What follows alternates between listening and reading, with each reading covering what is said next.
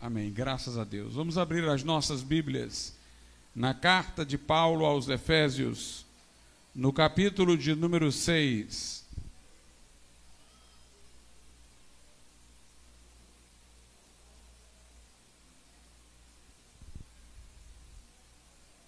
Aos Efésios, capítulo 6, começando pelo versículo de número 10.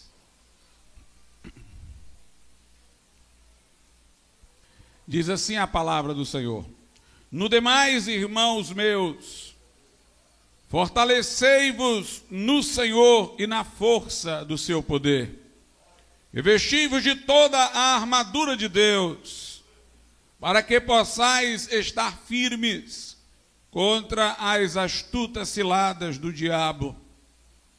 Porque não temos que lutar contra a carne e o sangue, mas sim contra os principados, contra as potestades, contra os príncipes das trevas deste século, contra as hostes espirituais da maldade nos lugares celestiais.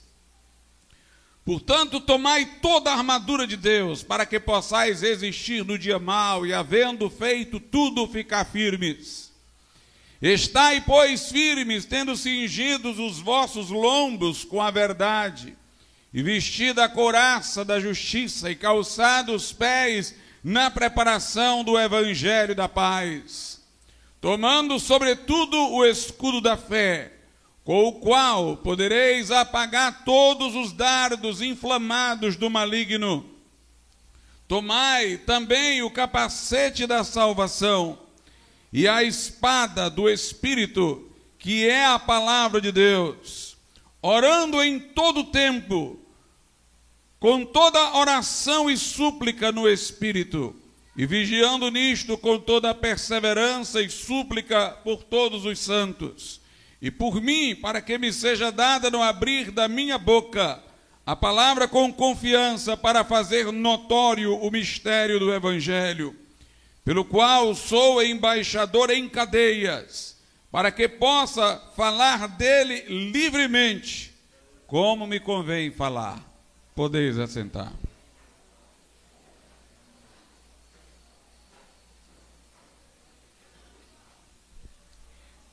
O apóstolo Paulo, irmãos, na carta aos Efésios, no texto lido, aponta que nós estamos, como crentes, como igreja, numa guerra espiritual contra as hostes espirituais da maldade. E Paulo fala destes espíritos malignos como sendo realmente uma organização do mal. Porque fala que nós não temos que lutar contra carne e sangue, mas contra principados e potestades. Principados são regiões sob domínio de príncipes. Potestades são autoridades, são poderes. O texto, portanto, mostra que há poderes malignos regionais que há uma organização das forças do mal por zonas, por geografia.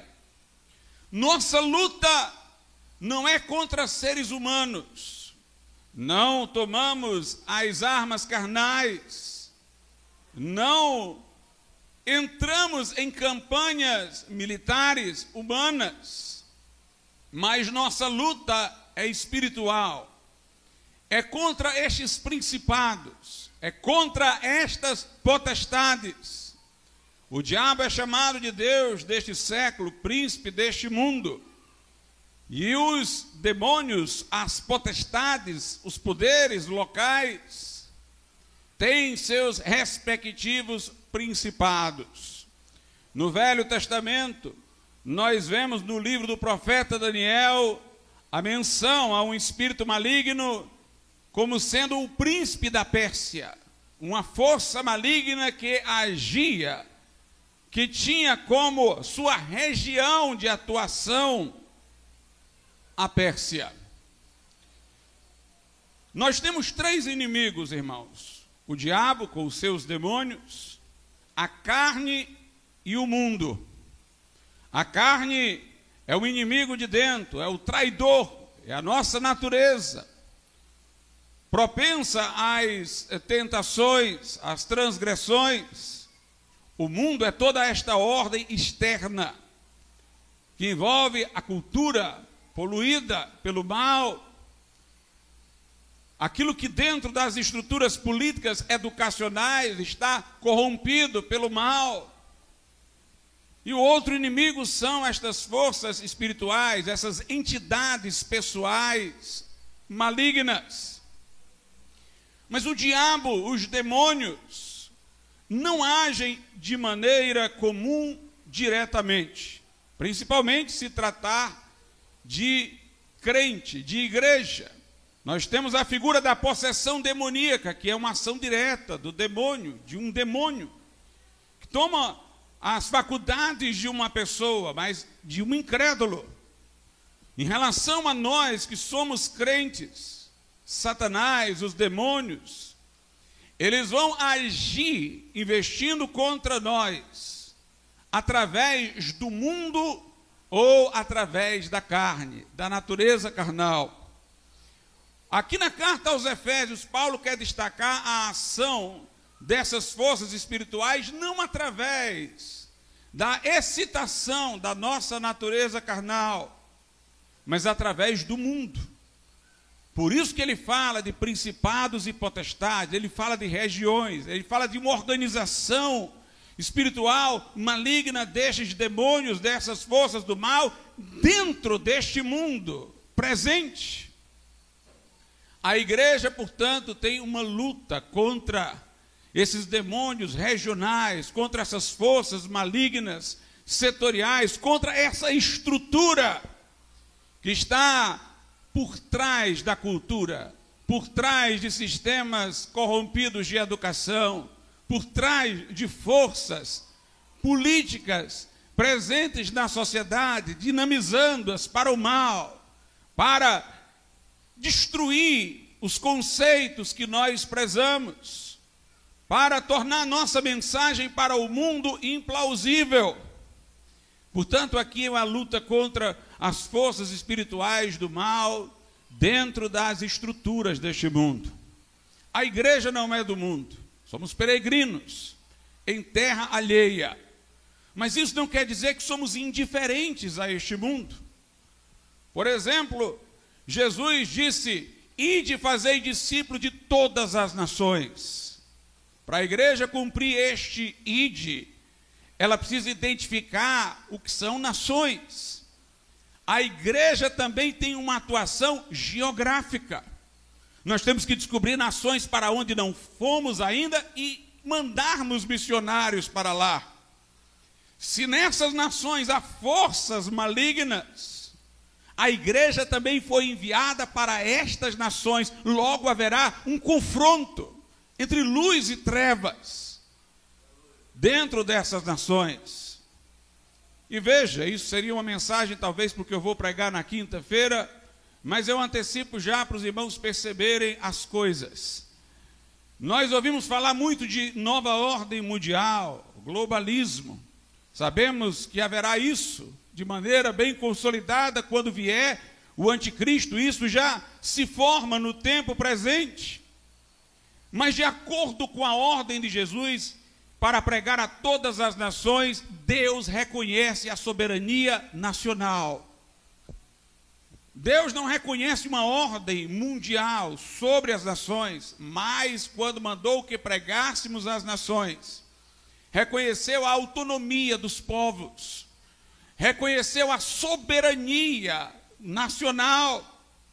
Nós fomos ordenados a pregar a nações a única ordem supranacional que nós podemos admitir é a própria igreja. Porque, como a igreja vai a todas as nações, prega em todos os lugares, ela, exatamente porque não se identifica com nenhuma nação terrena, se torna o povo celestial de Deus aqui, que não tem localização própria e que prega em todos os lugares. Toda tentativa de uma ordem global é uma tentativa de substituir a posição da igreja por uma versão secular.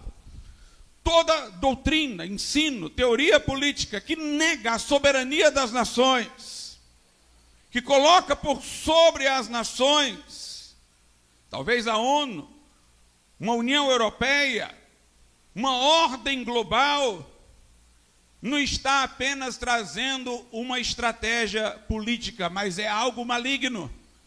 É tentando exatamente ser para este mundo o que a igreja tem que ser. A igreja é que estabelece uma ordem supranacional. Mas eles querem exatamente criar uma ordem superior, por isso que dentro dessa estrutura surgirá o anticristo. A palavra anticristo tem dois sentidos. Nós ressaltamos mais o segundo, mas o primeiro é considerado até o mais exato pela etimologia da palavra. O segundo é aquele que é contra Cristo. Mas o primeiro é aquele que está em lugar de Cristo, que toma o lugar de Cristo. Alguém que queira ser o gestor de uma ordem mundial supranacional está tentando se colocar no lugar de Cristo. Foi Deus que lá na Torre de Babel, quando se quis criar uma ordem mundial, confundiu as línguas, espalhou os povos e formou as nações. Deus não nos manda pregar aos que estão sob uma nova ordem mundial, porque Ele não reconhece. Ele manda que preguemos a todas as nações. Se você observar, as igrejas se estruturavam por cidades. A igreja também nessa batalha contra as hostes espirituais, se regionaliza, se organiza estrategicamente de forma setorial. Igreja de Éfeso, Igreja de Corinto. Os limites políticos de uma cidade eram os limites geográficos de atuação de um presbitério, de um corpo de bispos. Então, note que a igreja está aqui para um confronto ela também está aqui regionalizada para enfrentar a regionalização do mal. Nossa luta não é contra carne e sangue, mas contra principados e potestades. Somos peregrinos na terra, mas somos igreja em fortaleza. Mas pregamos a nações. Nós também temos uma divisão dada por Deus para a nossa atuação, para a nossa agência neste mundo para confrontar poderes malignos localizados. E diz aqui o texto: não temos que lutar contra a carne e o sangue, mas sim contra principados, contra potestades, contra os príncipes das trevas deste século, contra as hostes espirituais da maldade nos lugares celestiais. Essa guerra, irmãos, é uma guerra também cultural. Nós a vemos, em última instância, como espiritual, mas ela é cultural, na visibilidade. São os conceitos que tornam o evangelho implausível, como negação do pecado, da criação, que precisamos derrubar para que o evangelho se torne uma mensagem plausível para aquele que nos ouve. Através de uma cultura maligna, uma forma de educação deteriorada, nós temos a formação de conceitos anti-Deus, antibíblicos, anti-mensagem cristã, de maneira que quando vamos pregar, hoje em dia nós precisamos derrubar esses conceitos para que o evangelho se torne plausível. Se vamos pregar alguém que acha que a verdade é relativa, para que lhe apresentemos o Evangelho como verdade absoluta, temos que derrubar primeiro o conceito dele de verdade relativa. Se vamos falar sobre a criação e o pecado original, nós temos que derrubar a teoria evolucionista, que nega a existência de um Adão singular. Nós temos que negar a ideologia de gênero, que nega que Deus fez o homem macho e fêmea de uma forma ontológica que não pode ser reconstruída culturalmente. Então essa guerra se torna também uma guerra no campo cultural para a igreja. Isso fica bem claro quando nós lemos na segunda carta aos Coríntios, capítulo de número 10, o seguinte, a partir do verso 3. Porque andando na carne, não me lembro 10, o seguinte, a partir do verso 3. Porque andando na carne, não militamos segundo a carne. Porque as armas da nossa milícia não são carnais, mas sim poderosas em Deus para a destruição das fortalezas destruindo argumentos e toda a altivez que se levanta contra o conhecimento de Deus, e levando cativo todo o entendimento à obediência de Cristo. Note que é uma luta cultural, é uma luta argumentativa. Nós não temos armas carnais, mas temos armas poderosas em Deus para destruir fortalezas, e o que nós temos que destruir são essas fortalezas que o homem ergue em sua altivez contra o conhecimento de Deus. Nós temos que derrubá-las para trazer todo o pensamento cativo à obediência de Cristo. Por isso a igreja não pode ser alheia ao que está sendo disseminado na cultura, ao que está corrompendo a educação. Nós temos que conhecer, porque isso é objeto de batalha para nós, é objeto de guerra. Nós temos que conhecer o que está acontecendo para que possamos derrubar estas coisas. Estevão foi exemplar nisso, como também o foi o apóstolo Paulo. Sobre Estevão, a Bíblia diz que os seus antagonistas não conseguiam resistir à sabedoria e ao espírito com que falava. Essa expressão é muito interessante. O espírito quer dizer a inspiração, a força profética da sua palavra, e a sabedoria quer dizer a sua lógica sua capacidade de encurralar os que estavam se levantando contra o conhecimento de Deus. Não se podia resistir à sabedoria e ao espírito com que falava. E meus irmãos, nessa guerra espiritual, nós terminaremos batendo aonde não é o nosso palco direto, mas que se tornará o nosso palco indireto. Ninguém pense assim, eu posso ficar alheio ao que está acontecendo na cultura, eu posso ficar alheio ao que está acontecendo no mundo político e viver a minha fé normalmente, não. Se você prega a fé, não porque você queira saber de política ou de instituição educacional, você vai esbarrar com antagonismos nessas áreas. Porque o Evangelho repercute em todas essas áreas. Observe algumas partes da Bíblia nesse sentido. No Evangelho de João,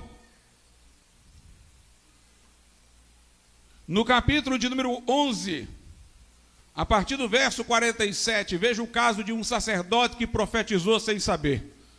Ele fez uma avaliação política, mas sem saber ele estava profetizando e era incrédulo. Disse uma verdade, sem entender a razão dela, pela razão que ele próprio imaginou. João 11, a partir do 47. Depois os principais sacerdotes e os fariseus formaram um conselho e diziam: Que faremos, porquanto este homem, referindo-se a Jesus, faz muitos sinais. Se o deixarmos assim, todos crerão nele e virão os romanos e tirar-nos-ão o nosso lugar e a nossa nação. E Caifás, um deles, que era sumo sacerdote naquele ano, lhes disse: Vós nada sabeis, nem considerais que nos convém que um homem morra pelo povo e que não pereça toda a nação. Ora, ele não disse isto de si mesmo, mas sendo sumo sacerdote, naquele ano profetizou que Jesus devia morrer pela nação. Note, o colóquio deles era com razões erradas.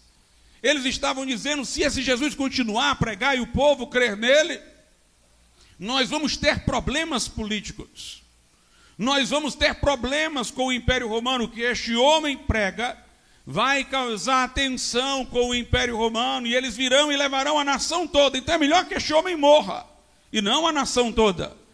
E ele estava profetizando indiretamente, porque Jesus de fato morreu a favor de todos os homens, mas não pelo motivo que ele pensava.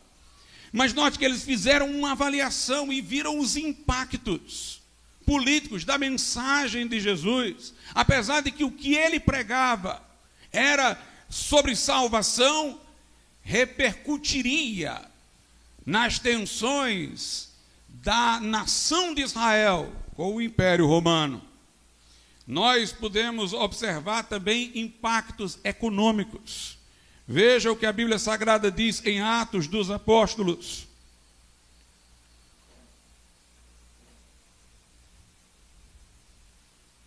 Atos, capítulo de número 19, a partir do verso de número 23. E naquele mesmo tempo, houve um não pequeno alvoroço acerca do caminho, ou seja, acerca do evangelho. Porque um certo ourives, alguém que trabalhava com ouro, um certo ourives da prata, na verdade, ele era ourives, mas trabalhava com prata, por nome Demétrio, que fazia da prata nichos de Diana, dava pouco, dava não pouco lucro aos artífices, aos quais, havendo-os ajuntado com os oficiais de obras semelhantes, disse: Senhores, vós bem sabeis que deste ofício temos a nossa prosperidade. A cidade de Éfeso vivia financeiramente, mantinha sua estrutura econômica pelo culto à deusa Diana. Ela dependia da arte desses ourives, das imagens que eram feitas. Verso 26: E bem vedes e ouvis que não só em Éfeso, mas até quase em toda a Ásia, este Paulo tem convencido e afastado uma grande multidão, dizendo que não são deuses os que se fazem com as mãos. E não somente há o perigo de que a nossa profissão caia em descrédito, em prejuízo econômico, mas também de que o próprio templo da grande deusa Diana seja estimado em nada vindo a ser destruída a majestade daquela que toda a Ásia e o mundo veneram. E ouvindo-o, encheram-se de ira e clamaram, dizendo: Grande é a Diana dos Efésios. E encheu-se de confusão toda a cidade, e unânimes correram ao teatro, arrebatando a Gaio e a Aristarco, macedônios, companheiros de Paulo na viagem. E querendo Paulo apresentar-se ao povo, não lhe permitiram os discípulos. Note, Paulo queria ir para essa reunião onde houve o alvoroço sobre o assunto de mexer com a economia do local. Mas os discípulos foram sábios: não vai, Paulo, não vai. É preciso estratégia, sabedoria. Paulo teria se precipitado se fosse. No verso 31 diz: E também alguns dos principais da Ásia, que eram seus amigos, lhe rogaram que não se apresentasse no teatro. E Deus usou um incrédulo para apaziguar os ânimos. No verso 35 diz: Então o escrivão da cidade, tendo apaziguado a multidão, disse: Homens efésios, qual é o homem que não sabe que a cidade dos efésios é a guardadora do templo, da grande deusa Diana e da imagem que desceu de Júpiter? Ora, não podendo isto ser contraditado, convém que vos aplaqueis e nada façais temerariamente, porque estes homens que aqui trouxestes nem são sacrílegos, nem blasfemam da vossa deusa. Mas se Demétrio e os artífices que estão com ele têm alguma coisa contra alguém, há audiência e há procônsules que se acusem uns aos outros. E se de alguma outra coisa demandais, averiguar-se-á em legítima assembleia. Na verdade, até corremos perigo de que por hoje sejamos acusados de sedição, não havendo causa alguma com que possamos justificar este concurso. E tendo dito isto, despediu a assembleia. Deus usou um homem para dizer: olha, ajuntamento de gente aqui, o Império Romano vai interpretar é como uma revolta, uma sedição. Se vocês têm alguma coisa contra esses homens, vão a juízo contra ele. Convoque-se uma assembleia legítima e pelo direito, argumentando pelo direito, aquele homem conseguiu livrar Paulo. E graças a Deus os irmãos seguraram Paulo para ele não ter falado. Talvez no ímpeto tivesse ido lá pregar ainda mais contra a idolatria e as complicações teriam sido maiores. Mas veja, o Evangelho impacta o mundo político, o Evangelho impacta o mundo econômico, porque os conceitos do Evangelho têm implicação no mundo econômico, no mundo político, no mundo cultural. Foi esse o problema inicial com os judeus. Em Atos dos Apóstolos, capítulo 6, a Bíblia diz o seguinte, a partir do versículo de número 11: Então subornaram os homens para que dissessem: Ouvimos-lhe proferir palavras blasfemas contra Moisés e contra Deus. E excitaram o povo, os anciãos e os escribas, e investindo contra ele, o arrebataram e o levaram ao conselho e apresentaram falsas testemunhas que diziam: Este homem não cessa de proferir palavras blasfemas contra este santo lugar, porque nós lhe ouvimos dizer que esse Jesus Nazareno há de destruir este lugar e mudar os costumes que Moisés nos deu. Então todos os que estavam assentados no conselho, fixando os olhos nele, viram seu rosto como o rosto de um anjo. Refere-se a Estevão. Estevão não falou contra o templo, não falou contra os costumes, as tradições do povo de Israel, mas disse que os sacrifícios do templo eram prefigurativos do de Cristo e agora não tinham mais sentido. Ele disse que a justificação do homem diante de Deus não vem pela lei, mas pela graça que a circuncisão judeu pode ter como marca de sua identidade, mas que isso não tem mais valor diante de Deus.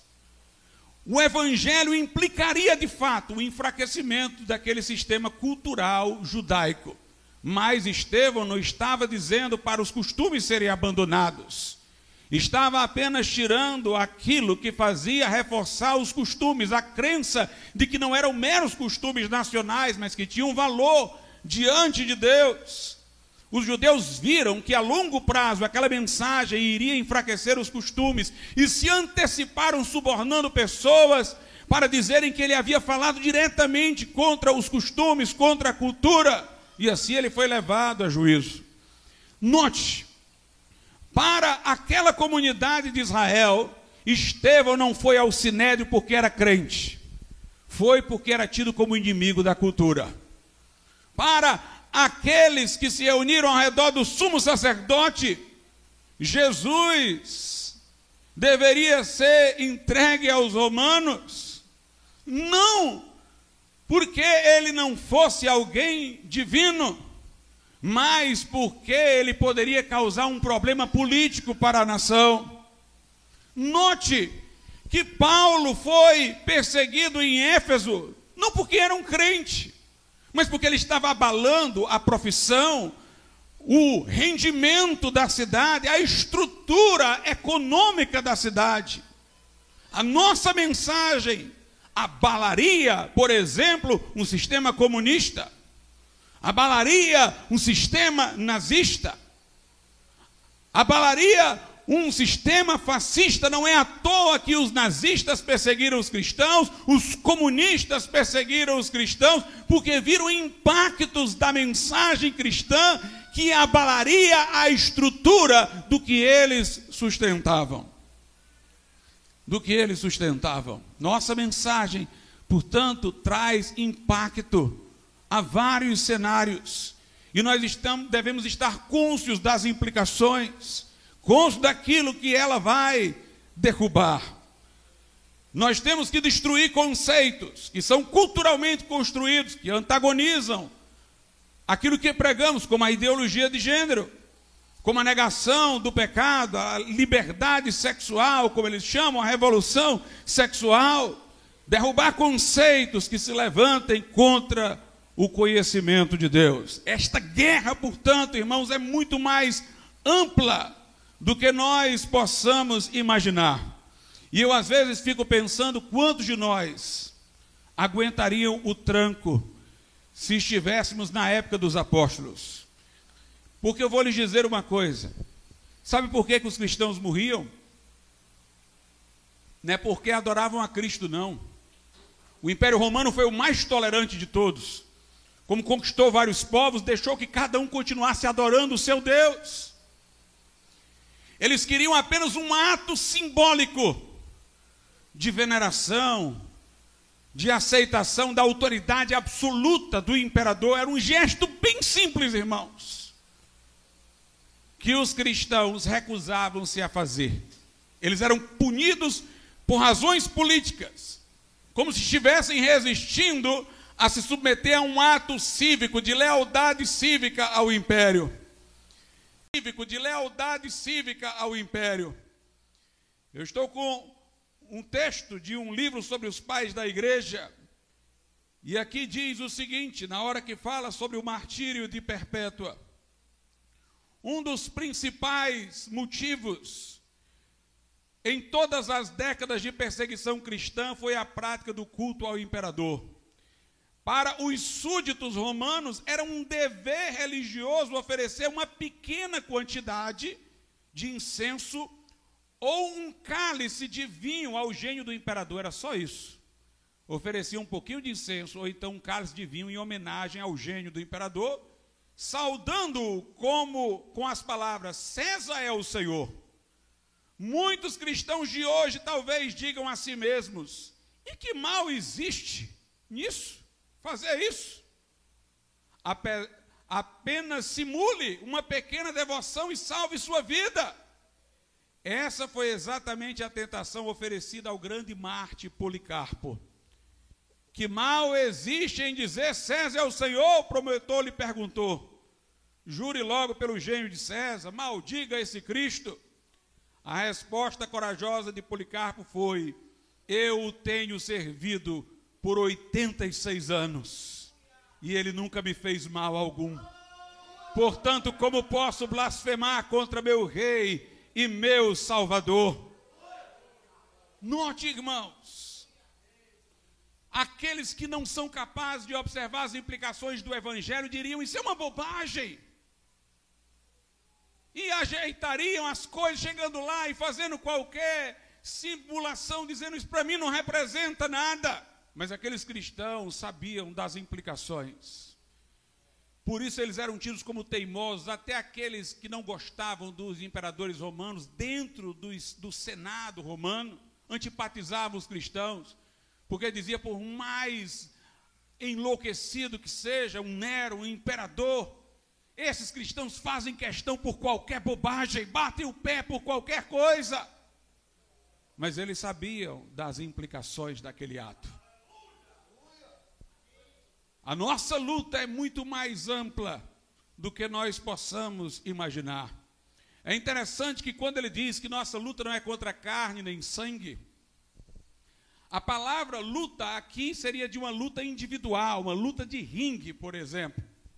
Mas quando ele descreve as armas da batalha, são as armas de um soldado que pertence a um corpo coletivo, a um exército. Por que, que ele usou o termo luta para uma luta individual e a descrição da armadura como a descrição de um soldado que está no exército coletivo? Porque a luta é individual e coletiva. Porque nós temos que fechar a porta do nosso quarto e orar. Mas nós temos que estar dois ou três concordando em oração para que o Pai nos ouça. Porque nós temos que lá no nosso quarto meditar na palavra dia e noite mas conforme Hebreus 10, 25, não podemos deixar a nossa congregação. É interessante, irmãos, que quem está na luta individual está na luta coletiva, quem está na luta coletiva está na individual, e quem acha que está em uma e não está em outra, não está em nenhuma das duas, já abriu, já desistiu. Tem aquele que se diz autônomo, eu não preciso ir para a igreja, não, eu luto sozinho, luta não, é orgulhoso, soberbo. E tem aquele que só ora na igreja, levado pelas emoções do ambiente, mas em casa não ora, não luta. Quem está lutando de verdade está lutando em casa, e está lutando na igreja, está lutando junto com os crentes e está lutando sozinho. Uma luta apoia a outra. Meus irmãos, é a igreja que me dá força para lutar sozinho, e a minha luta sozinho que me faz ter de Deus coisas para eu trazer à igreja. É luta cá e luta lá. É lutar em dois flancos é lutar em duas posições. Nós temos que lutar. E se nós temos que lutar coletivamente, a igreja não pode desistir de reunir-se. Por isso, irmãos, que não há política pública que nos impeça de nos reunir. O Império Romano impedia os crentes de se reunirem. Eles iam para debaixo da terra, nas catacumbas, mas se reuniam.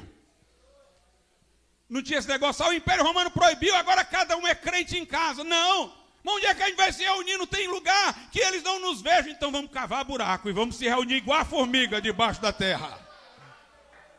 Mas o Senhor disse que não era para nós deixarmos de nos congregar. Por isso, irmãos, faz parte do discurso da igreja, veja o impacto sociopolítico, cultural do nosso discurso, defender a liberdade de reunião. E se defendemos para nós, temos que defender para os outros também, para os outros setores, para as outras agremiações. Não temos como ser crente sem defender que é um dom de Deus, que o homem não pode dispor a liberdade de se reunir, que para nós significa a liberdade de cultuarmos juntamente a Deus. Se estivermos no lugar que nega a liberdade de reunião, nossa mensagem vai criar problema lá. Como criou para a economia de Éfeso, como criou para o Império Romano, como criou para os judeus que achavam que sua cultura estava ameaçada, porque a igreja defende com firmeza a liberdade de se reunir. Por causa que o Senhor nos ordenou.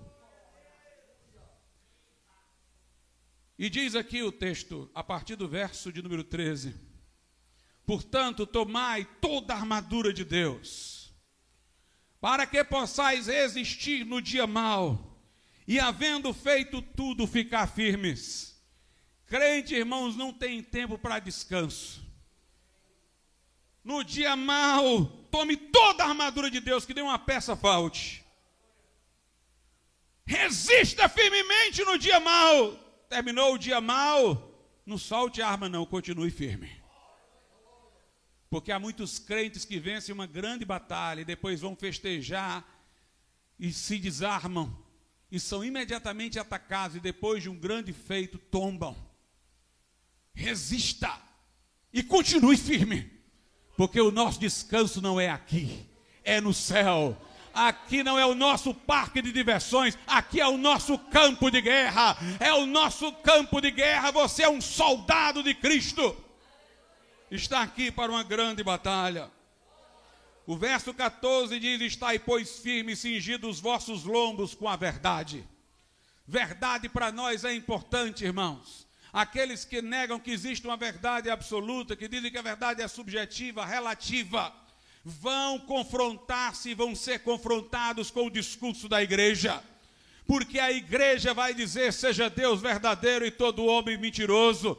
A igreja vai dizer: nada podemos contra a verdade, senão a favor da verdade. A igreja vai mostrar que em Cristo não tem o sim e o não, ele não é dialético, nele há o sim. Ele não é e não é, ele é. Ele diz: quem comigo não ajunta, espalha. Quem tem o Filho de Deus tem a vida. Quem não tem o Filho de Deus não tem a vida. Defender firmeza no conceito de verdade. Vestida a couraça da justiça. Aleluia, tenha no seu peito a justiça de Cristo. Eu preguei lá no culto da beira-mar. A doutrina da justificação, irmãos, aqui nos dá força. Porque se Deus me aceita, não porque eu mereça, mas porque Jesus pagou o preço do meu pecado com o seu sangue. Se Deus no seu tribunal me justificou em vez de me condenar, não pelo que eu sou, mas pelo que Jesus é, porque ele já pagou o preço da minha dívida. Se Deus é por nós, quem será contra nós? Quem tentará acusação contra os escolhidos de Deus? Essa doutrina é uma couraça no meio do coração, o lugar mais vulnerável, ferida em qualquer qualquer outro canto cicatriza, no coração mata, mas aqui eu tenho a justiça de Cristo, eu sei em quem tenho crido, eu sei que Ele é poderoso para guardar o meu depósito até aquele dia. Aleluia! Essa doutrina forja heróis, homens com nervos de ferro, que choram, que gemem, mas que seguem adiante, porque Deus é por nós.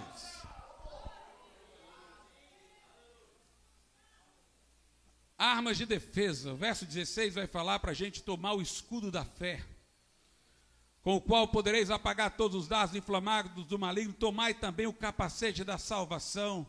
Meu irmão, sua mente tem que estar tá lacrada com o capacete de Deus. Não deixe essas asneiras do mundo entrar na sua cabeça. Crente, não deixe o seu professor ocupar o lugar do pastor. Não deixe o livro de filosofia ocupar o lugar da Bíblia. Não deixe as modas substituírem aquilo que tem valor eterno. Os homens da ciência só podem entender de século de rocha, mas nós conhecemos a rocha dos séculos. Aleluia. Capacete. Tem uma mente blindada, aqui não entra. Aqui não entra, eu tenho a mente de Cristo. Pensai nas coisas que são de cima, não nas que são de baixo. Tenha a mente firme no Senhor. O verso 15 diz que é para calçar os pés na preparação do evangelho da paz. Os pés é a parte do nosso corpo para se movimentar. Se movimente como pregador do evangelho, seja crente onde você for. Seja um arauto de Deus onde você for, não viva vida dupla, não seja uma coisa no trabalho e outra em casa, não seja uma coisa ali e outra acolá, que você calce o evangelho da paz. E por onde você andar, você é um porta-voz do evangelho de Cristo, você é um mensageiro do evangelho de Cristo. E se nós temos que andar para pregar, bem-aventurados os pés dos que anunciam boas novas, dos que semeiam a paz, se a gente tem que ir pregar o evangelho a toda criatura, se a gente tem que ir fazer discípulo de todas as nações, então nós temos que reivindicar direito de locomoção. Nós vamos ter problema com os que defendem o fique em casa. Porque eu tenho que ser o semeador da palavra. Eu tenho que ser o semeador da palavra. A minha crença vai se chocar com aqueles que querem me enclausurar, porque eu tenho ordem para sair e pregar o Evangelho de Jesus Cristo. Não há como você ser crente e não defender a liberdade de locomoção. Você não cumpre o ID sem a liberdade de locomoção. Liberdade de reunião nós já vimos, liberdade de locomoção agora. E o verso 17 diz: Tomai também o capacete da salvação e a espada do Espírito, que é a palavra de Deus. É a única arma de ataque do crente. Se você olhar aí nessa descrição, é a palavra. É a nossa única arma. Nós não temos revólver, espingarda, Nossa arma é o verbo. Mas esse verbo bota demônio para correr. Sai em nome de Jesus. Esse verbo, irmãos, destrona a enfermidade. Receba a cura. Este verbo traz vidas aos pés de Jesus. Essa palavra regenera o pecador não me envergonho do Evangelho de Cristo, é o poder de Deus para a salvação de todo aquele que crê. Esta palavra é a espada de dois gumes que vai até a divisão da alma e do espírito, é o martelo que esmiuça a penha, é o fogo que consome a lenha. Nossa arma é a palavra. E por isso, irmãos, nós não podemos recuar na liberdade de expressão. Eu vou pregar, custe o que custar. Hoje em dia, o ataque à liberdade de expressão não é direto, é indireto. Porque o diabo aprendeu com esses séculos todos, né, irmãos? Ele viu o que dava certo e o que não dava. E hoje ele vai por um outro caminho. No passado é se você pregar, morre. Se você não negar sua fé, morre. Quem negava a fé sabia exatamente que estava negando a Cristo. O diabo hoje diz assim: não, você continua sendo cristão, Jesus é bom, é importante, fique com ele. Você só não vai pregar contra o homossexualismo, porque é discurso do ódio. Contra a sodomia, não é discurso do ódio, você tem que pregar o amor. Já pensou, irmãos, o mundo querendo ensinar crente como é que se deve pregar? Aí ele não vai dizer que está perseguindo o crente porque ele é cristão, não é porque você promoveu o discurso do ódio. Tem aquele outro cristão ali que é cristão, mas só prega o amor, ele não fala nada de inferno, ele não diz que isso é pecado, aquilo é pecado. Hoje o modo de cercear a liberdade de expressão é esse. Isso aqui você não pode pregar. Se você pregar, você vai sofrer isso. Se você pregar, você vai sofrer aquilo. E eles tentam iludir a pessoa de maneira que a pessoa possa se confortar na sua consciência. Não, eu sou cristão, só não estou falando disso porque a lei não permite. Eu tenho que obedecer às autoridades, não posso falar nada contra isso aqui, mas eu continuo cristão, continuo indo para o culto, só não falo nisso. A pessoa se ilude, veja como o diabo é sagaz. Mas você pode estar negando a Cristo de outras formas que não a negação direta do nome dele. Jesus disse: Quem se envergonhar de mim e das minhas palavras. Talvez você diga: Eu continuo cristão, não estou me envergonhando dele. Mas se ele diz que algo é pecado e você não tem coragem de dizer, então você se envergonha das palavras dele. Jesus disse: Terei vergonha dele na presença de meu Pai. A igreja, irmãos, tem que reivindicar para si e logo para todos os outros grupos a liberdade de expressão, porque ela não é hipócrita. Liberdade de pregar, liberdade de anunciar o evangelho. Nós temos lá no livro de Atos dos Apóstolos o seguinte: em Atos, capítulo de número 4,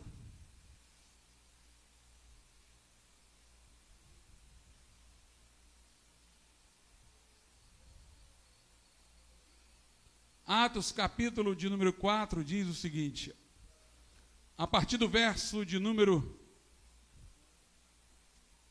18.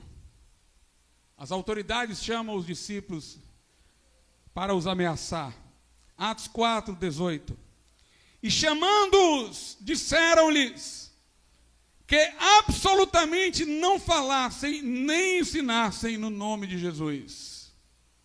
Respondendo, porém, Pedro e João lhes disseram: Julgais vós se é justo diante de Deus ouvir-vos antes a vós do que a Deus, porque não podemos deixar de falar do que temos visto e ouvido.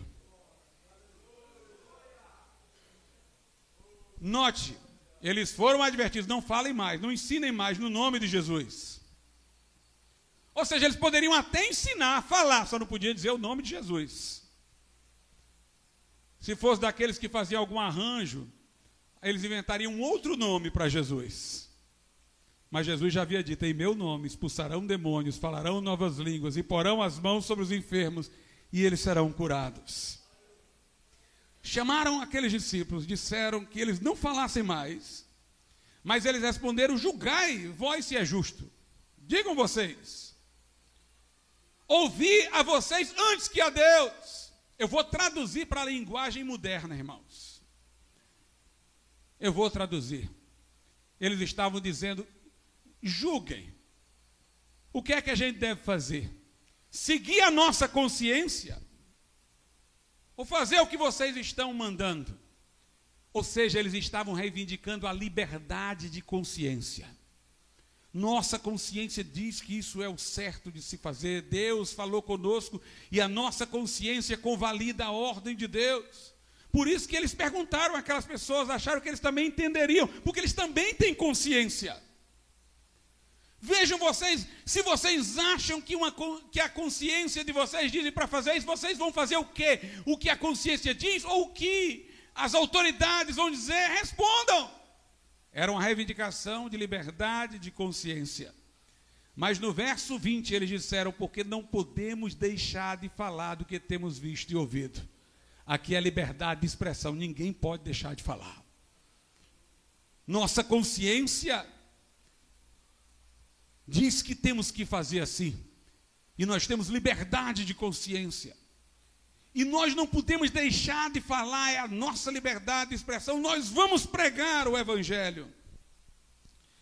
Quando eles saíram de lá, irmãos, foram fazer uma oração. Veja a oração aí. É no mesmo capítulo 4, versículo 29. Agora, pois, ó Senhor, olha para as suas ameaças e concede aos teus servos que falem com toda ousadia a tua palavra. Eu vou traduzir essa, essa oração para a linguagem moderna. Senhor, detém essas autoridades aí. Estão ameaçando, Senhor, é contigo. Refreia essas autoridades. Não era só oração para abençoar a autoridade, não, irmãos. Senhor, estão vindo contra ti. Estão tentando impedir a tua palavra. Olha para as ameaças. Ele trata dessas ameaças. Refreia essas autoridades que estão ameaçando. E dá coragem a gente. Para a gente continuar pregando, reivindicando a liberdade que o Senhor nos deu de se exprimir, de pregar a palavra. Era isso que estava sendo dito, mas aqui foi ameaça. Eles não cumpriram, depois veio a penalidade. Eu fico imaginando hoje. Um bocado de crente medroso, entre aspas, crente, né? Receberia essa ameaça aqui, aí na próxima vez estaria calado. Aí o outro ia falar, vinha a penalidade para o outro, ele vai dizer, também, rapaz, tu, tu vai fazer isso? Eles não disseram para não fazer? Mas aqueles discípulos, irmãos, não quiseram saber da ameaça, não. Que vem os açoites, que vem a segunda fase, nós vamos pregar.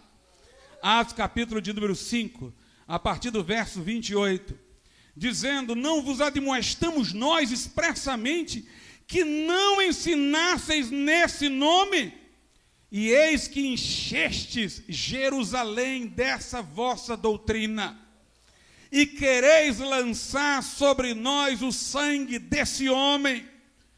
Porém, respondendo, Pedro e os apóstolos disseram: Mais importa obedecer a Deus do que aos homens. Não vamos parar. E crente, irmãos, tem uma coisa que o incrédulo não tem. Porque quando querem calar alguém, tem sempre um custo. Se você falar, vai preso. Se você falar, vai ser açoitado. Se você falar, você vai pagar uma multa. É assim que no mundo se faz. Porque o que quer impedir a pessoa de pregar, ele acha que a pessoa é corruptível, igual a ela. Do mesmo jeito que ele suborna pessoas para fazerem alguma coisa, ele acha que ele vai calar pessoas, dizendo que vai tirar alguma coisa delas. A gente vê aí, essa corte maior do Brasil, alguém questiona, ela penaliza. Alguém critica, ela tira as contas porque eles acham que estas pessoas são subornáveis e querendo suas contas de volta, seu dinheiro de volta, elas vão se render. Mas está aí uma coisa que não funciona com o crente, irmãos. Porque para o crente ser perseguido pelo Evangelho é crédito e não débito. Versículo 40 de Atos 5. E concordaram com ele, e chamando os apóstolos, e tendo-os açoitado, agora eles vão parar porque vão ser açoitados, não vão querer ser açoitados de novo. Mandaram que não falassem no nome de Jesus e os deixaram ir. Pronto, pode deixar aí, vai dar certo. Não vão querer apanhar de novo, não, mas o verso 41 diz: Retiraram-se, pois, da presença do conselho, regozijando-se de terem sido julgados dignos de padecer afronta pelo seu nome. Com crente não funciona, não, meu irmão, porque o crente tem alegria se sofrer perseguição por amor a Jesus, por se achar do digno de sofrer por amor a Jesus. Alguém diz, pastor, e se uma pessoa propaga fake news, você não é a favor de que ela seja censurada, não? Não. Mentira se combate com a verdade, não com a força. Meus irmãos, lembrem-se, quando os cristãos começaram a pregar o evangelho, a ressurreição era uma fake news para aquela comunidade. Não, a narrativa oficial era essa: os discípulos foram lá enquanto os soldados estavam dormindo e levaram o corpo de Jesus, já estão dizendo que ele ressuscitou. É fake news. Você não pode dizer isso, não. Nós não podemos deixar que alguém tenha o controle do verdadeiro e do falso. Se alguém diz alguma coisa mentirosa que prejudica uma pessoa, então que essa pessoa do ponto de vista jurídico humano, se ela quiser, vá atrás de provar que foi uma invenção, vá atrás das reparações morais, do direito de resposta, mas você não pode dizer que tem um órgão que vai controlar, dizer o que se pode falar e o que se não pode falar. Porque se tivesse esse órgão na época dos apóstolos, eles não podiam dizer que Jesus ressuscitou. Eles não podiam dizer que Jesus ressuscitou, porque a narrativa oficial, tanto dos judeus como do Império Romano, era que o corpo de Jesus havia sido removido. E veja que curioso, sabe o que quer dizer a palavra evangelho? Boas notícias, news notícias. Nós pregamos notícias, nós pregamos fatos, nós damos notícias. E naquele tempo diziam: essas notícias são falsas. E os crentes diziam: não são o evangelho. Essas notícias são as boas notícias. Por isso, meu irmão, nós não podemos ser a favor de controle de opinião de ninguém. Se nós defendemos o nosso direito de pregar, que os outros digam. E que se combata a mentira com a verdade. Ou será que nós vamos dizer que testemunho de Jeová está inventando fake news porque nega a divindade de Cristo para reivindicar o poder judiciário para calá-los? Vamos dizer que a igreja romana propaga fake news porque diz que Maria foi assunta aos céus e não tem lugar nenhum na Bíblia isso, e vamos pedir para alguém cessear de maneira nenhuma. Se combate a mentira com a verdade e não com a força. Nós temos que ser contra este tipo de censura. E se alguém, pastor, blasfema do evangelho, se colocam um travesti, como se fosse Jesus, fazendo atos obscenos com símbolos cristãos.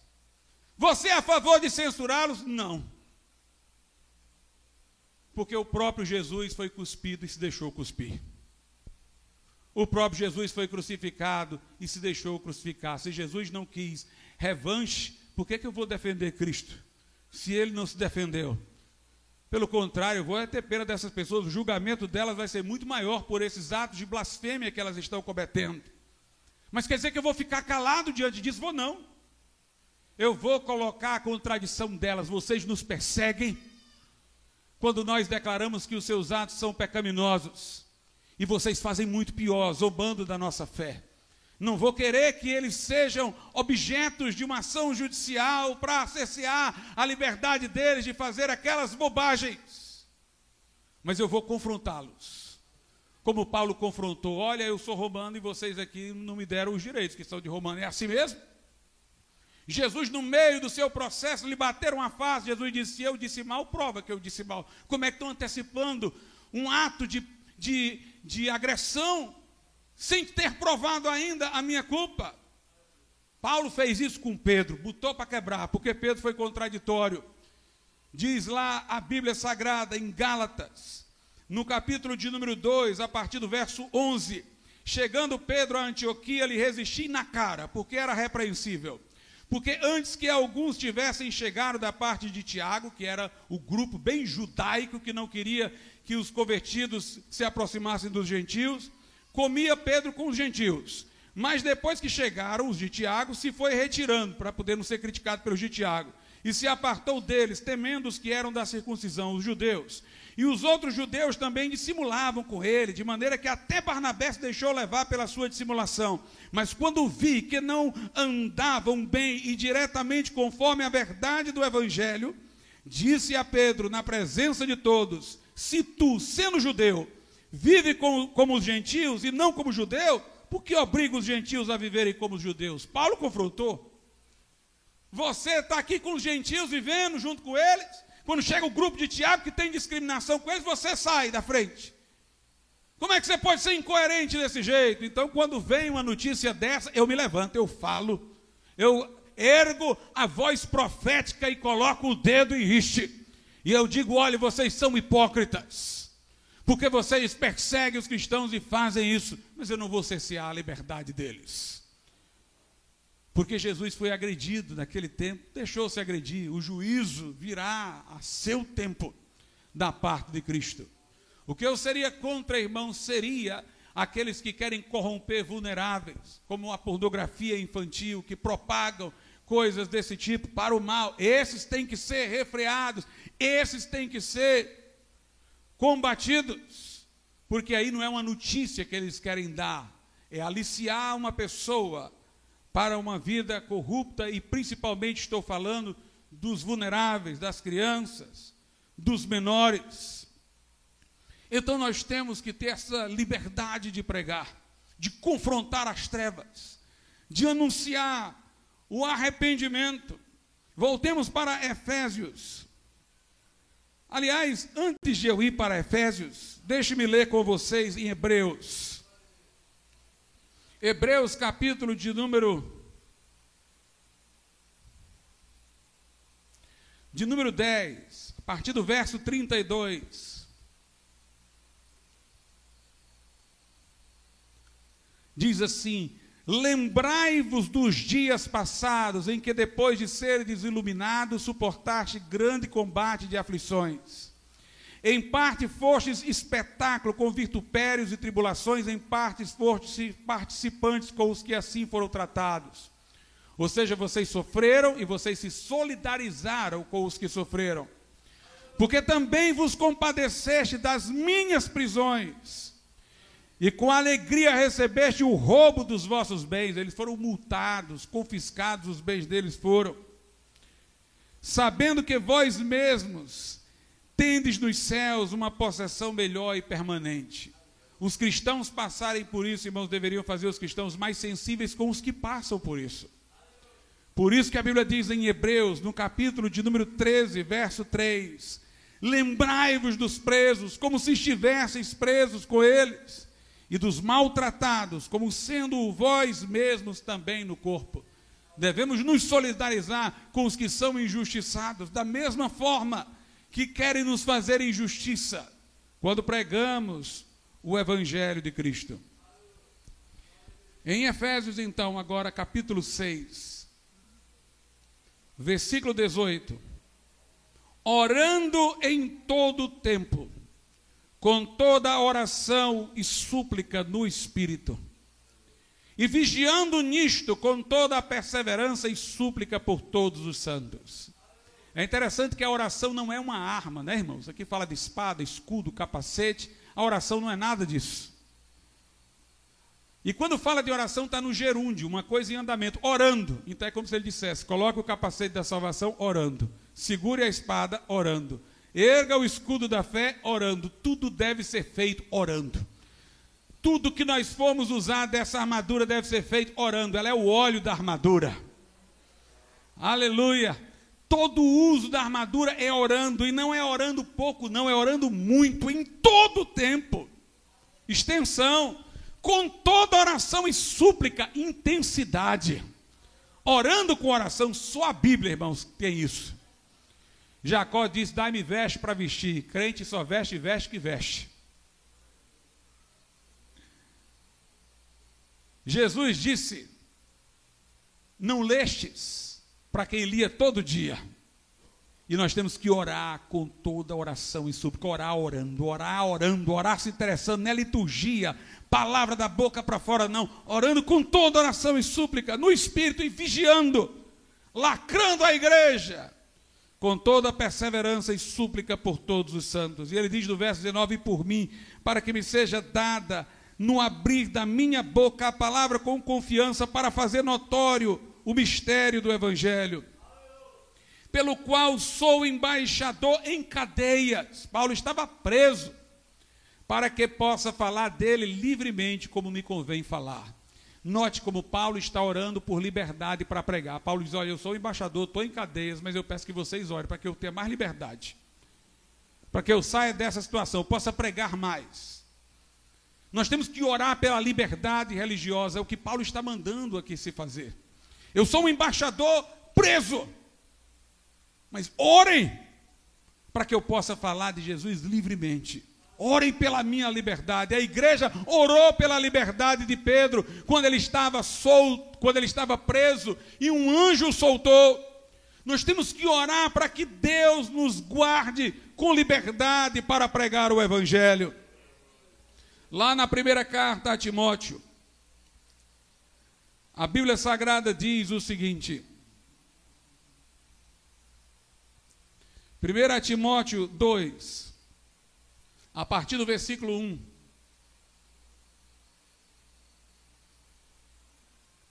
Admoesto-te, pois, antes de tudo, que se façam súplicas, orações, intercessões e ações de graças por todos os homens, pelos reis e por todos os que estão em eminência, para que tenhamos uma vida quieta e sossegada em toda piedade e honestidade, porque isto é bom e agradável diante de Deus, nosso Salvador. Eu vou parar aqui, irmão, só para dizer uma coisa.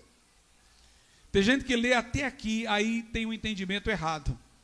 Ele pensa que no versículo 3, o que é bom e agradável orar é orar por reis. Não. O que é bom e agradável não é orar por reis, é orar para que tenhamos uma vida sossegada. Por isso você vai ler o versículo seguinte: É bom e agradável diante de Deus nosso Salvador, que quer que todos os homens se salvem e venham ao pleno conhecimento da verdade. Ore para vocês terem uma vida sossegada para poder pregar. Porque isso é bom, que vocês tenham uma vida sossegada, que vocês obtenham isso de Deus. Porque Deus quer que todos os homens ouçam. Deus quer que todos os homens sejam salvos. E meus irmãos, às vezes a nossa oração por isso tem que ser uma oração contra a força do que governa. Como lá em Atos 4, olha para as ameaças deles. E dá aos teus servos intrepidez, Senhor, mas resolve esse negócio das ameaças, refreia isso daí. Nós oramos pelos reis para que nós tenhamos uma vida sossegada. Se eles estão investindo contra isso, impedindo a liberdade, nós vamos orar para que eles sejam refreados. E vamos orar para que eles patrocinem ações que abram espaço de pregar o Evangelho. Uma vida sossegada, sem importunação externa, livre para pregar, com toda honestidade, onde podemos viver a nossa moralidade, educar os nossos filhos, na moralidade que cremos, em toda a honestidade. Mesmo que sejamos perseguidos fazendo essa oração, é ela que nós devemos fazer. Estaríamos muito mais perseguidos se não a fizéssemos. E digo-vos, que eu tenho que orar assim, porque a oração, irmãos, também coloca na minha mente o que eu devo desejar. Eu oro, faça-se a tua vontade na terra como é feita no céu. Não estou vendo isso acontecer, mas é isso que eu devo desejar. Muitos crentes disseram: Maranata, vem Senhor Jesus, e já morreram e não viram a vinda de Jesus, mas deveriam ter vivido desejando a vinda de Jesus. É isso que eu devo desejar. Orar por isso coloca em mim as motivações certas. Eu quero que haja uma vida livre para as pessoas poderem pregar o Evangelho, para os crentes poderem criar os seus filhos acertadamente. Perseguição, irmãos, quando vem, normalmente, é por alguma coisa que a igreja está fazendo ruim. Mas não é o que se deveria desejar, o que se deveria desejar é que esta coisa ruim não acontecesse para que a igreja não estivesse sendo perseguida. A igreja de Jerusalém foi perseguida para se espalhar, porque se aglutinou ali e não queria mais cumprir o ID, estava bom demais o negócio em Jerusalém. Mas deixe-me dizer, se por um lado nós nos alegramos em sermos perseguidos por amor a Cristo, sofrermos perseguição não é uma coisa que por si só é desejável. Se a perseguição fez a igreja crescer no período primitivo, a ponto de Tertuliano dizer que o sangue dos mártires era a semente da igreja, entenda, a perseguição fez a igreja crescer em todo o Império Romano, mas fez ela diminuir nos locais específicos. Não foi só coisa boa, não. Jesus queria que o evangelho fosse pregado em toda parte. Os cristãos ficaram lá em Jerusalém e não quiseram sair de lá. Veio a perseguição, a perseguição os empurrou para outros lugares. Dentro de toda a extensão do império houve aumento, porque houve mais lugares aonde eles foram. Jesus mesmo disse isso: quando vocês forem perseguidos numa cidade, vão para outra. A perseguição pode ser instrumental para poder a gente alongar os lugares, ir para mais lugares. Hoje em dia, praticamente, nós temos missionários em toda parte. Uma perseguição dentro desse contexto pode existir, talvez para um ímpeto missionário para alguns locais, mas em grande extensão já tem a igreja espalhada. Mas em cada localidade, quando há perseguição, os crentes se espalham, outros lugares são abençoados, mas naquele lugar diminui. Observe a igreja de Jerusalém. No ano 70, o Império Romano atacou Jerusalém, destruiu tudo. Nós nem ouvimos falar da igreja de Jerusalém. A Bíblia atravessa esse período. Mas nós não ouvimos falar nada, porque aquela igreja praticamente extinguiu-se. Os historiadores dizem que ela foi diminuindo, diminuindo e perdeu a força. Não pense, ah, se vier uma perseguição para o Brasil, necessariamente cresce o evangelho no Brasil. Pode ser que muita gente fuja do Brasil e vá pregar em outro lugar, mas no local tende a diminuir. Observe, por exemplo, onde o evangelho começou, Antioquia, aquela região que hoje é o que? Turquia. Onde é que tem cristão lá, em número significativo? Os islâmicos chegaram lá e massacraram. E massacraram regiões que anteriormente eram cristãs, hoje são islâmicas, onde começou a obra missionária, quase não tem cristão, por causa da perseguição. Vá na Coreia do Norte e veja se a perseguição não diminuiu lá. O número de crentes diminuiu, dificultou a pregação do Evangelho. Quando houve a perseguição na China, na época da Revolução Cultural, inicialmente a igreja cresceu muito, porque ela cresceu através das catacumbas, reuniões domésticas. Os governantes não se aperceberam disso, e aí a igreja cresceu muito. Hoje a igreja na China trouxe, teve uma retração, porque devido à ampla tecnologia chinesa para identificar pessoas e lugares, o que estão fazendo aqui e acolá, aumentou o poder de perseguir e inibiu a pregação do Evangelho. Se eu quero ver pessoas salvas, eu devo orar para que eu tenha uma vida sossegada. É isso que eu devo orar. Para ter o melhor disso que nós podemos ter, orar pela liberdade. Orar para que haja um avivamento espiritual e a igreja influencie a sociedade e traga noções mais fortes da importância de ser salvaguardada a nossa a nossa liberdade. É o que Paulo está mandando fazermos aqui. Não sejamos fatalistas, irmãos. Tem gente que desiste de orar porque diz: não, vai acontecer assim mesmo. Está profetizado, o mundo vai piorar, vai piorar. Você é que não pode piorar, e se você deixar de orar, está piorando. O mundo vai piorar, mas você não precisa piorar junto com ele. Você tem que continuar orando pelo que Jesus mandou você orar. E saiba que o mundo estaria muito pior se a igreja não estivesse orando. Estaria muito pior se nós não estivéssemos orando. Veja como o fatalismo não cabe. Veja Mateus, capítulo de número 24. Eu ia ler vários textos sobre isso, mas vai ficar muito longo, eu vou ler só esse. Mateus 24, versículo 15. Quando, pois, virdes que a abominação da desolação, época que o anticristo foi entrar lá no templo se apresentando como Deus, de que falou o profeta Daniel, está no lugar santo, que ele entenda. Ele está dizendo: isso vai acontecer, este mal vai acontecer. O anticristo vai surgir, vai profanar o templo lá em Israel. Mas ele diz: quando acontecer, olha aí, versículo 16: então os que estiverem na Judéia fujam para os montes. Ele está mandando você fazer alguma coisa. Vai acontecer, mas porque vai acontecer, você vai ficar lá? Não, quando isso acontecer, eu estou lhe dizendo, faça alguma coisa. Quem estiver na Judéia, fuja para os montes. Versículo 17. Quem estiver sobre o telhado, não desça a tirar alguma coisa de sua casa. Quem estiver no campo, não volte atrás a buscar suas vestes. Olha o versículo 20. E orai para que a vossa fuga não aconteça no inverno nem no sábado. Esse negócio vai vir, mas ore para que seja melhor para você, para que não seja tão ruim para vocês.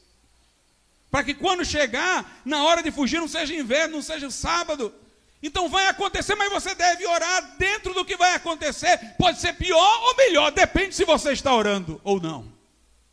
Então nós temos que orar. Nós temos que orar.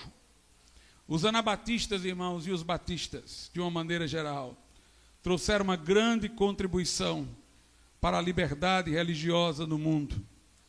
Eu trouxe aqui do livro sobre a história dos batistas, Liberdade e Exclusivismo, ensaio sobre os batistas ingleses. Essa parte aqui que o autor comenta, a separação entre a igreja e Estado, que é uma decorrência da liberdade de consciência, foi incluída na Constituição dos Estados Unidos por influência direta dos batistas, tornando-se mais tarde adotada em quase todas as nações civilizadas. Segundo Walter Bush, esta separação remove a ingerência eclesiástica no estatal e a política da igreja, pelo que deixa a igreja sem mordaça para falar, se ela tem algo, tem algo a dizer. Na realidade, os batistas acreditam que os cristãos têm a missão de anunciar o evangelho ao mundo inteiro. Para que isto ocorra, é necessário liberdade para falar, assim como deve existir para ouvir, ou mesmo para aceitar ou rejeitar a mensagem.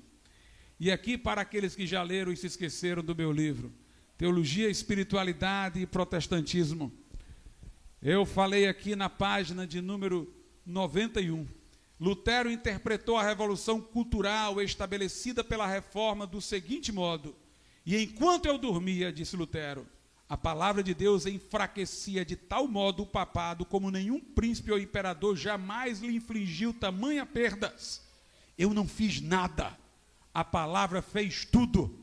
Aí eu comento: a sugestão política dos fiéis protestantes do século XVI era apenas a de que os governos permitissem a livre prédica dos ministros evangélicos. A partir daí, a própria palavra promoveria a liberdade e emancipação dos povos. Além disso, faria parte do ministério da pregação instruir todos os estamentos sobre os seus deveres morais para com Deus. A visão evangélica desestimulava as tentativas de a igreja medir forças com o Estado por meio das mesmas armas políticas utilizadas pelo Estado. O Estado intervém na sociedade pela coação, de cima para baixo, ou seja, pela força, enquanto a igreja o faz pela persuasão evangélica, de baixo para cima. Isso contribuiu para a formação do Estado laico e para a distinção da política em relação à religião é uma crença nossa, é uma bandeira nossa como anabatistas. Uma igreja livre num estado livre. Deixe que a igreja pregue. Se essa mensagem estiver caminho aberto, ela muda a sociedade, ela confronta o que está errado, ela confronta a cultura poluída, ela adverte profeticamente reis e governantes de seus abusos. Ela faz um estardalhaço mas ela fere para sarar. Ela bate para restaurar. Ela arranca para plantar. Ela traz vida ao que está morto. Ela traz alegria ao triste. Ela traz libertação ao que está prisioneiro das drogas.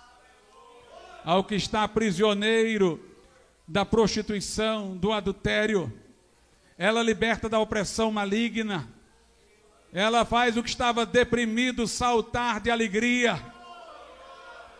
Esta palavra traz a mensagem mais maravilhosa que este mundo já ouviu. O homem é pecador, é espiritualmente morto em delitos e pecados. Mas Deus, a quem ele desonrou, é amor. E abriu os céus e enviou Jesus para levar os nossos pecados sobre si, para ser atravessado pelos cravos, para abrir o caminho para o céu, para o perdão de pecados, pelo seu sangue a remissão de todas as culpas. Ele ressuscitou, está à destra de Deus, mas do Espírito Santo ele está no coração dos que creem. Arrepende-te hoje aqui, invoca-o como teu Salvador. Você que está desviado, se reconcilia com Ele e você vai passar das trevas para a luz, da morte para a vida, deste mundo para as mãos de Deus, do inferno para o céu. Vamos ficar de pé.